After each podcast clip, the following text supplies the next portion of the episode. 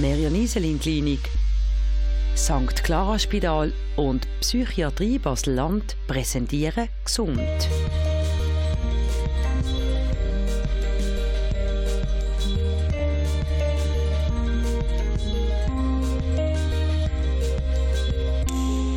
Warum sollte jemand zu einem guten Glas Wein oder Bier auch schon Nein sagen? Und warum nicht noch einmal Handy oder Spielkonsole führen, auch wenn schon der halbe Tag damit verbracht worden ist? Unser Verhalten ist nicht immer rational gesteuert. Die Gefahr von einer Sucht oder Abhängigkeit besteht grundsätzlich bei jedem Mensch. Im Inneren von unserem Hirn gibt es ein Areal, das für Belohnung und Motivation zuständig ist und uns dazu bringt, angenehme Sachen zu machen. Es ist Teil vom limbischen System. Bestimmte Verhalten oder auch Suchtmittel wirken dort, wenn sie zum Beispiel einen Gefühlszustand von Euphorie und Stärke erzeugen. Was ist überhaupt eine Sucht? Es gibt Abhängigkeiten nach sogenannten Substanzen und Verhaltenssucht. Es geht immer um den Suchtdruck, der nicht mehr kontrolliert werden kann. Sogar dann, wenn wir wissen, dass die Handlungen uns in Schwierigkeiten bringen. Der Körper tut extrem weh, wenn man nichts trinkt oder nur nicht genug trinkt. Er tut weh, wenn man zu viel oder sehr viel trinkt. Also es, der Körper ist ständig unter einem unglaublichen Stress. Es hat ähm, Tage gegeben, wo ich einfach nichts anderes als Alkohol im Kopf hatte. Gerade beim Aufstehen ähm, habe ich gerade gedacht, wie ich auf, nach, also zu Alkohol komme. Grausam. Sucht ist richtig grausam und brutal. Die Psychiatrie Basel-Land hat eine Abteilung für Sucht- und Abhängigkeitserkrankungen. Die Astrid Steinmann schafft hier als Fachärztin für Kinder- und Jugendpsychiatrie.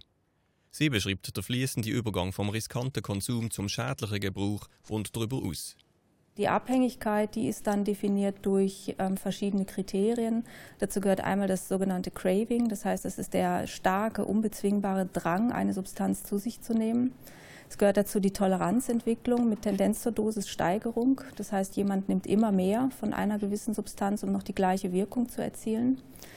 Dann kommt es zu einem zunehmenden Kontrollverlust, wo jemand nicht mehr ähm, bewusst steuern kann über Menge und Zeit des Gebrauchs der Substanz. Und es gibt Entzugserscheinungen bei Abstinenz, die auftreten. Dass Betroffene überhaupt über ihre Situation reden, dafür braucht es eine niederschwellige Anlaufstelle.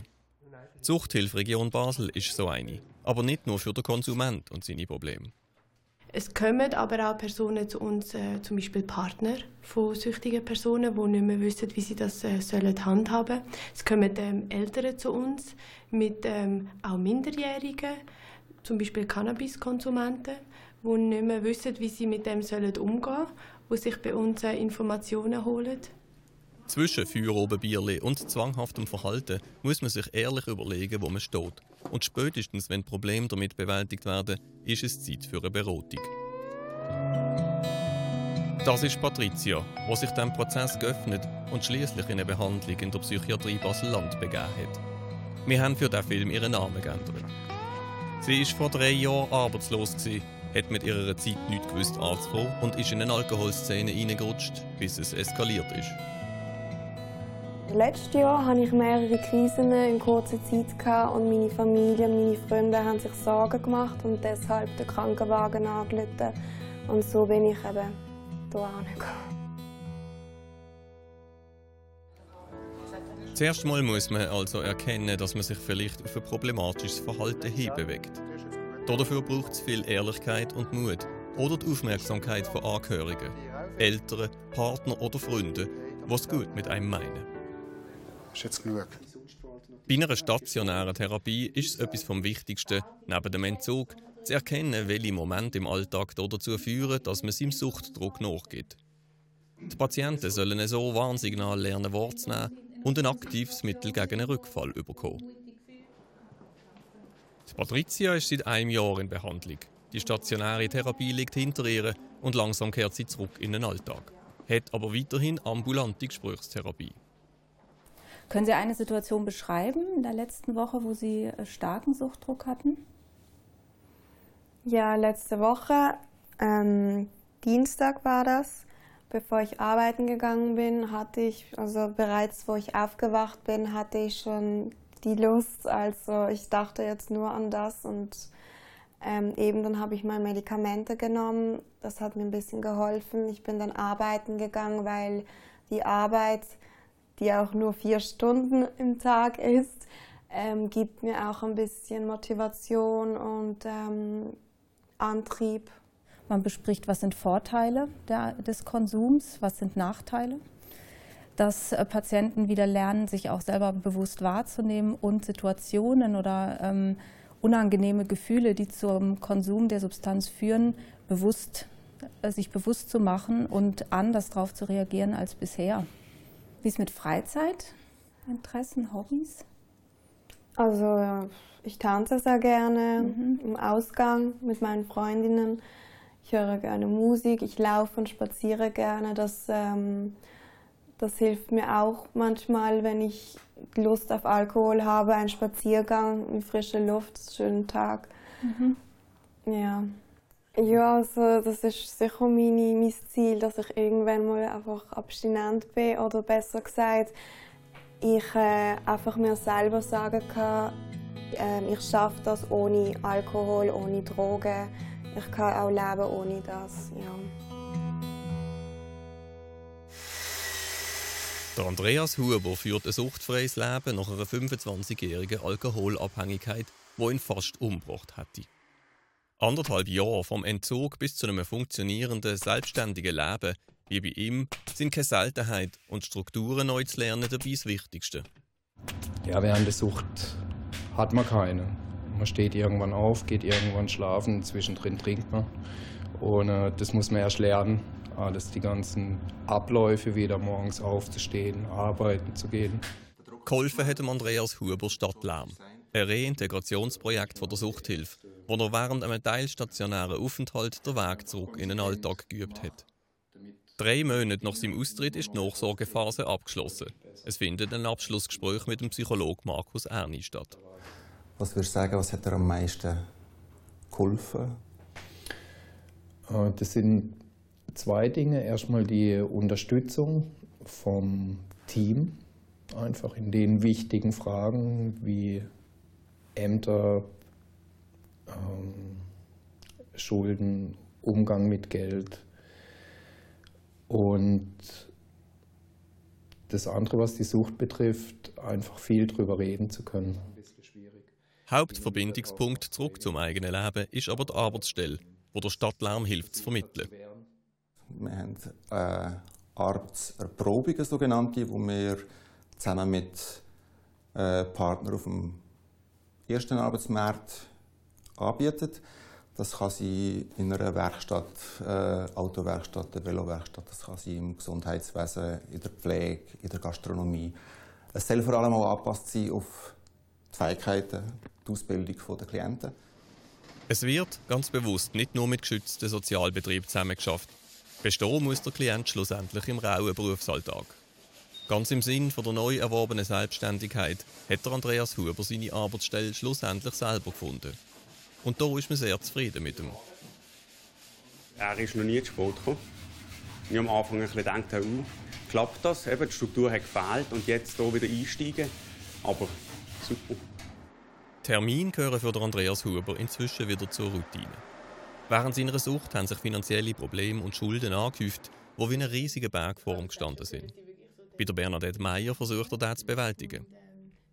Schuldenberatung ist Teil der Nachsorge von seiner Stadtlärmtherapie und wird auch von der Suchthilfe durchgeführt. Ihr dürft Platz nehmen. Am besten wäre es, wenn man gar nie ins Problem von einer Abhängigkeit reingerotet. Merkmal von Sucht und Möglichkeiten, um sich zu schützen, lernen Schulklassen im Tagebaut, einem mehrteiligen Workshop, wo das Blaue Kreuz durchführt und wo vom Gesundheitsdepartement finanziert wird. Was würde das heißen, wenn jetzt du süchtig bist nach Gamen? Wie sieht das aus? Also, ja, wenn man irgendwie Hausaufgaben hat, dass man die dann einfach nicht macht, genau. in dem Fall am iPad. Nicht. Immer das Gleiche, immer etwas weitermacht. Es ist auch noch, man denkt immer dran. Also man kann nie aufhören, dran genau. denken. Den ganzen Tag lang kann man sich nicht konzentrieren. Ja, super. In diesem Modul geht es also um den Medienkonsum und sein Verhalten dabei. Ein Quiz mit Namen Handychef lernt, wie viel jemand über Internet und Handy eigentlich weiß. Medien und Geräte gehören zu unserem Leben und sollen nicht verteufelt werden. Sucht ist aber eine Krankheit, vor der man sich schützen muss und darum muss der Umgang damit kontrolliert sein. Dann dürfen wir jetzt gerade loslegen.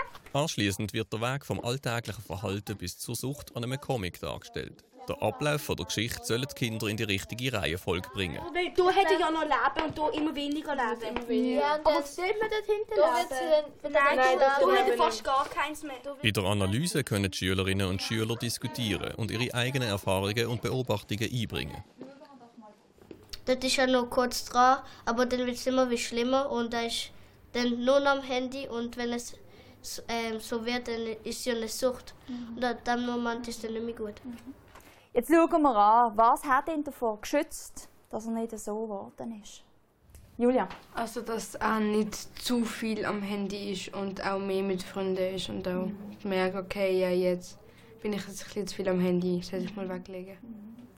Freunde können uns alle auch schützen, dass wir schlussendlich nicht süchtig werden oder vielleicht auch sagen, jetzt hat mein Kollege angerufen, er wartet draussen, jetzt tue ich die Playstation weglegen, weil der Freund oder der Kollege oder die Kollegin ist mir wichtiger. Ein ungefährliches Konsumverhalten kann unter gewissen Umständen zu einer Abhängigkeit werden. Der Übergang ist fließend. Sein eigenes Verhalten zu hinterfragen und zu spüren, wenn greife ich zu einem Suchtmittel, damit fängt Selbstkontrolle an. Beratungsstellen finden sich im Internet und sind auch für Angehörige eine wichtige erste Informationsquelle. Sport, Spazieren, Gespräche mit der Familie oder ein Treffen mit Freunden, vielleicht auch die Arbeit. Das kann alles ablenken, wenn es Verlangen einsetzt und stellt eine Alternative zum Konsumieren dar. Entweder wird man nach einer Beratung weiterverwiesen oder der Hausarzt vermittelt weiter. Man kann sich natürlich auch direkt an psychiatrische Kliniken wenden, um professionelle Hilfe zu bekommen. Mit seiner neu erworbenen Selbstständigkeit hat Andreas Huber sogar schon neue berufliche Ziele im Kopf. Ich würde wahnsinnig gern irgendwann mal in einer Behindertenwerkstatt schaffen reintegriert und zurück im Leben. Also gehen tut es mir ausgezeichnet. Niemand ist davor geschützt, auch einmal in ernste Lebenssituationen zu geraten. Vor allem, wenn man allein wird. Gefahren können besser und vielleicht rechtzeitig erkannt werden, wenn die Familie und das Umfeld gut zu einem schauen. Gesund ist Ihnen präsentiert worden von Merion Iselin Klinik, St. Clara Spital und Psychiatrie Basel-Land.